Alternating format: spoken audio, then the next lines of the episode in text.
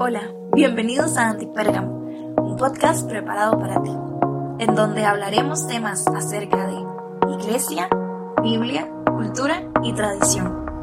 Prepara tu corazón y disfruta del mensaje.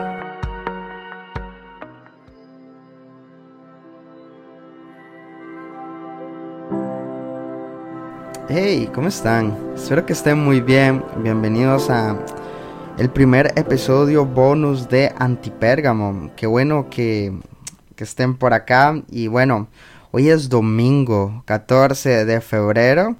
Y, o bueno, o cuando estoy publicando esto es el domingo 14 de febrero. No sé si lo estás escuchando, ¿verdad? Otro día, pero bueno, estamos con nuestra serie del Enneagrama y bueno, aprovechando que hoy es el día del amor y la amistad en diferentes eh, países, quiero hablar acerca de los eneatipos en el amor pero sin antes darle las gracias a cada uno de ustedes por conectarse, por estar ahí con nosotros, ¿verdad? Eh, semana a semana. Y bueno, este episodio bonus, de verdad que para mí es un honor de que estén acá en Antipérgamo. Así que, hey, vamos a comenzar.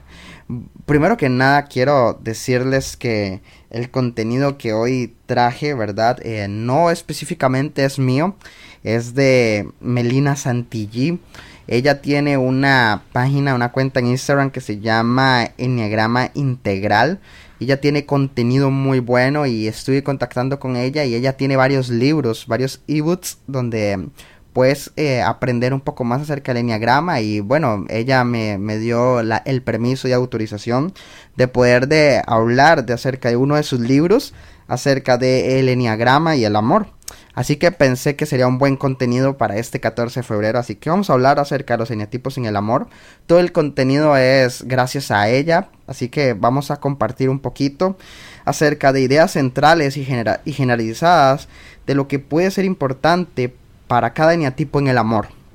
Y el objetivo de hablar de de estos temas es que seamos conscientes de que cada persona ama como mejor puede, como ha aprendido y como sabe amar hasta el momento.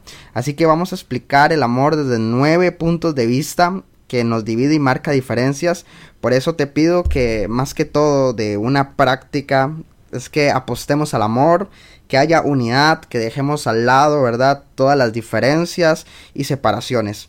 Si queremos mejorar las relaciones, lo primero es mejorar la forma en la que nos relacionamos, primeramente con nosotros mismos, pero también con los demás. En ambos casos, lo, fundamental y lo prioritario es la aceptación, el respeto y el entendimiento. Así que bueno, gracias por estar acá conectados y vamos a dar inicio a este episodio bonus. Iniciamos con cómo ama el eneatipo número 1. Las personas del eneatipo 1 suelen ser muy autoexigentes, son muy correctas en su forma de responder y en sus roles tienden a buscar a comportarse como ellos piensan que es apropiado. Cuando un eneatipo 1 lo hace con hechos concretos, con honestidad, desempeñan su rol de forma en lo que puede hacerlo y siempre busca lo mejor y que también que los demás mejoren. Así que cuando no están centrados pueden volverse exigentes para los demás sin darse cuenta. En el amor, ¿verdad? Estamos hablando. El esfuerzo que hace por hacer lo correcto y amar de forma correcta les puede generar muchas veces resentimiento y enojo si perciben que no son correspondidos de la misma forma. Así que el eneatipo número uno quiere que lo amen con hechos concretos siendo correctos y diciendo totalmente la verdad. Ok, ¿cómo ama el eneatipo número 2? Las personas eneatipo número 2 suelen tener una fuerte necesidad de ser amados y de amar. Les motiva sentirse como importantes o deseados. Cuando un eneatipo 2 te ama, lo hace acercándose con muestras de afecto y empatía. Lo hace poniéndote atención a los detalles que son importantes para ti, ayudándote en lo que sea necesario. Cuando no están centrados, pueden volverse demandantes y dependientes. Es posible que la ayuda y atención que te brindan sea un escape para conectar con sus verdaderas necesidades. La forma de amarlos y, y valorarlos por quienes son y no por la ayuda que te pueden brindar. Puedes acompañarlos en esta temporada con ellos en el amor. Así que el eneatipo número 2 quiere que lo amen con afecto y cercanía con atención personalizada y también con muchos actos de amor. Ok, ¿cómo ama el eneatipo 3? Las personas eneatipo 3 suelen necesitar ser valorados, reconocidos, pretenden em, mostrar su mejor versión para lograr ser amados, mostrar resultados y logros. Cuando un eneatipo 3 te ama, lo hace de forma práctica y efectiva. Se esfuerza por hacer funcionar la relación y le cuesta entender que las personas se conformen. Cuando no están centrados pueden volverse demandantes o preocupados por la imagen de la relación que tienen eh, cómo se ven, cómo los ven desde afuera. Al darle importancia a la imagen, muchas veces se vuelven fríos, repugnantes, priorizando la sociedad antes que el amor y el sentimiento. El enatipo quieren que lo amen con practicidad, dándoles reconocimiento y valor y aceptando sus necesidades de tener éxito. ¿Cómo ama el eneatipo 4? Las personas eneatipo 4 suelen necesitar ser originales y auténticos, y esto los lleva a que no puedan conformarse como con un amor vulgar, sino que quieren que sea más bien un amor especial. Cuando un eneatipo 4 te ama, lo hace de forma original, romántica y expresiva.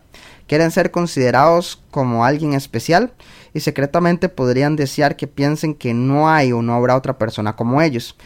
Cuando no están centrados pueden volverse melancólicos e idealistas y les cuesta tener como esa disciplina y pueden volverse muy dependientes.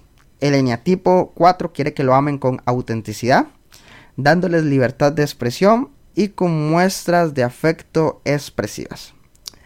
¿Cómo ama el eneatipo número 5?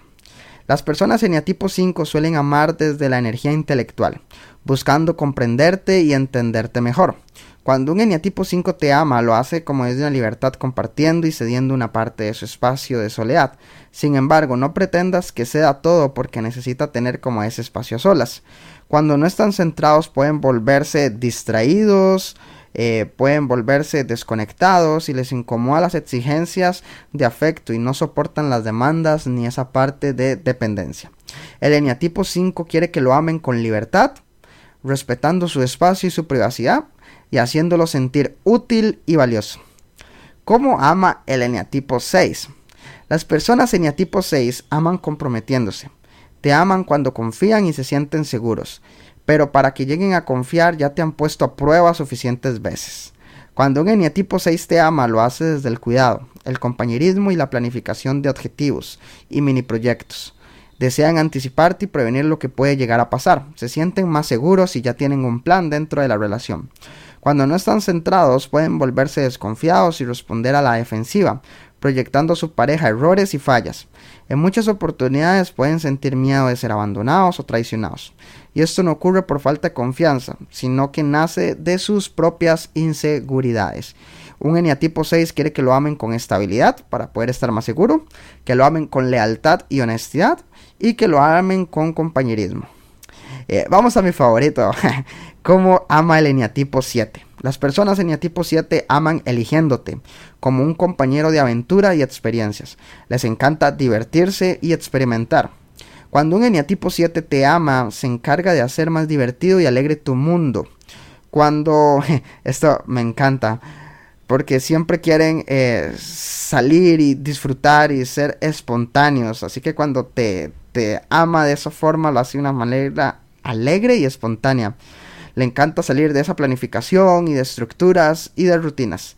Cuando no están centrados pueden volverse como infantiles y superficiales. Es posible que tengan dificultad para comprometerse o centrarse en lo que otras personas esperan de ellos.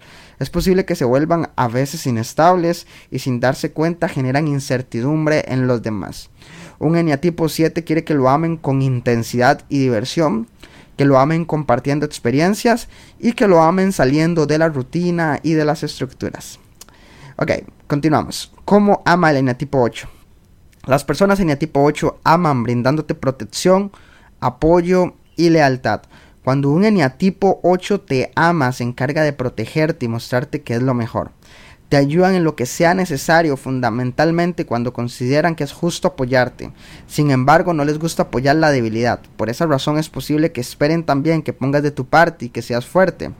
Cuando no están centrados pueden volverse controladores, exigentes, sin darse cuenta pueden darte órdenes y pretender que hagas lo que ellos te han dicho que es lo mejor. El eneatipo 8 quiere que lo amen con honestidad, sin traiciones, sin manipulaciones ni reclamos y evitando todo tipo de debilidad. Y vamos al número 9. ¿Cómo ama el eneatipo 9? Las personas eneatipo 9 aman aportándote tranquilidad, dándote paz y dándote tranquilidad.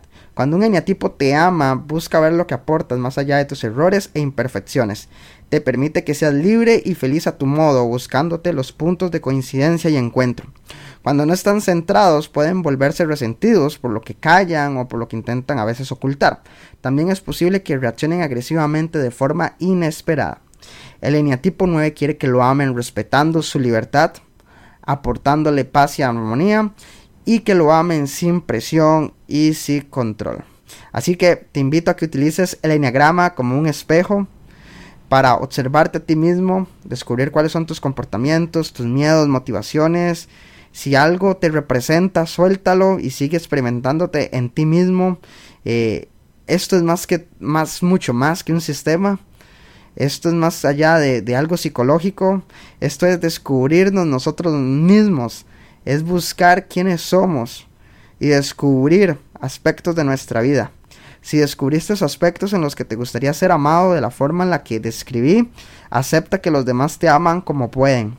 Si descubriste aspectos en los que entiendes que puedes amar a otros y deseas hacerlo y puedes hacerlo, vamos, hazlo. Y hagas lo que hagas, ámate más a ti mismo y por consecuencia ama a los demás. No trabajes buscando ser amado porque tu poder es amar y amarte más. Así que yo quiero animarte con este capítulo a amar a los demás. Que sea un buen momento para poder amar a cada una de las personas que tenemos al lado y entender nos y ser empáticos con cada uno de los que tenemos a nuestro alrededor. Así que este es el episodio bonus. Espero que te haya gustado y feliz día de la amistad y del amor. Que Dios te bendiga. Chao.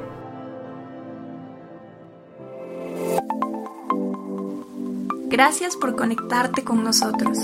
Esperamos que este episodio haya sido de bendición para tu vida. No olvides compartir y te esperamos en el próximo episodio.